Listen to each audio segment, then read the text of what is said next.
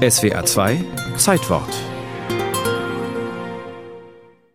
Seit mehr als einer Stunde schauten alle im Olympiastadion von München nur noch auf die Hochsprunganlage. 80.000 fieberten mit einem Schulmädchen aus Wesseling bei Köln, das vorher nur die Fachleute kannten. 1,90 Meter hatte Ulrike Meifert, die bis dahin ohne Fehlversuch ausgekommen war, im ersten Anlauf gerissen.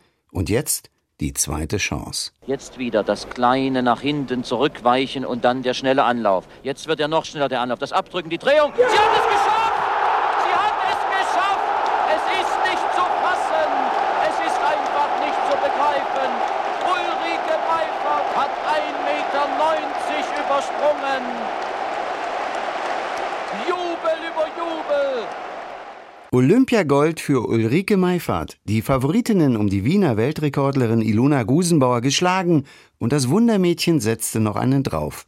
Sprang es eine der wenigen mit dem Flop, der neuen, erst 1968 von Dick Fosbury eingeführten Technik, bei der man rücklings die Latte überquert, 1,92 Meter und stellte den Weltrekord ein. Ulrike Meiferts, bis dahin größter Tag, erschien später umso unglaublicher, weil sie damals noch lange nicht professionell und nur dreimal in der Woche trainierte. Doch im Olympiastudio der ARD wurde nur Minuten später schon nach der goldenen Zukunft gesucht. Weltrekord eingestellt, Goldmedaille gewonnen. Mehr kann man eigentlich gar nicht erwarten. Wie wird es bei Ihnen weitergehen? Ja, jetzt ist erstmal Schluss. Ich muss jetzt wieder in die Schule gehen nach den Spielen. Da wird erst wieder nachgeholt. Ich weiß nicht, ob ich da noch viel trainiere und so. Dann kommt die Schule erst mal dran. Haben Sie schon ein Echo bekommen von zu Hause? Von Ja, den Schülerinnen kam schon ein Telegramm an oder irgendwas? Ah, mein Vater hat erzählt, zu Hause wäre das Telefon immer voll, voll besetzt. Ihr Vater ist mit hier? Ja, ja, der ist hier irgendwo. Ist das ein gutes Gefühl, wenn man weiß, Vati sitzt da oben und drückt die Daumen? Na ja, schon. Die junge Sportlerin und ihre Familie waren mit dem plötzlichen Ruhm völlig überfordert. Ulrike Meifert fiel in ein tiefes Loch. Zwölf Sommer Einsamkeit vergingen, schrieb sie in ihrer Autobiografie, ehe sie 1984 in Los Angeles ihre zweite Goldmedaille gewann und kurz darauf ihre Karriere beendete. Als Trainerin bei Bayer Leverkusen, als Mutter von zwei Töchtern, bezog sie später immer wieder klare Position zum Thema Doping, der großen Geißel des olympischen Sports, auch wenn manche ihrer Aussagen zu den unerlaubten Mitteln aus den 90ern längst überholt sind. Ach ja, gesprochen hat man immer darüber, aber nach 72 hätte es mir wirklich nichts gebracht, weil ich mit dem Kopf nicht, nicht dabei gewesen bin, weil ich andere Probleme hatte.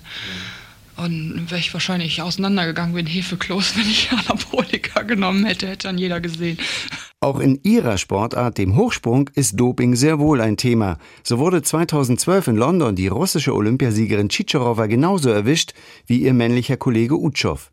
Der Zweifel ist längst ein ständiger Begleiter, ganz anders als in den vermeintlich goldenen Tagen, anders als am 4. September 1972 um 19.05 Uhr. Sie kann es selbst noch gar nicht fassen. Sie sitzt auf der Luftmatratze und deckt sich im Moment mit ihrem Trainingsanzug zu. Alle Reporter um sie herum, alle schauen und alle Filmkameras sind auf sie gerichtet. Die 16-jährige Ulrike Meifert, die jüngste Teilnehmerin dieses Hochsprungwettbewerbes überhaupt. Im Olympiastadion von München sah die Welt an diesem Tag ein Schulmädchen aus Wesseling bei Köln, das mit 16 Jahren und drei Monaten Gold im Hochsprung gewann und das noch heute die jüngste Olympiasiegerin ist, die es jemals in einer Einzeldisziplin der Leichtathletik gab.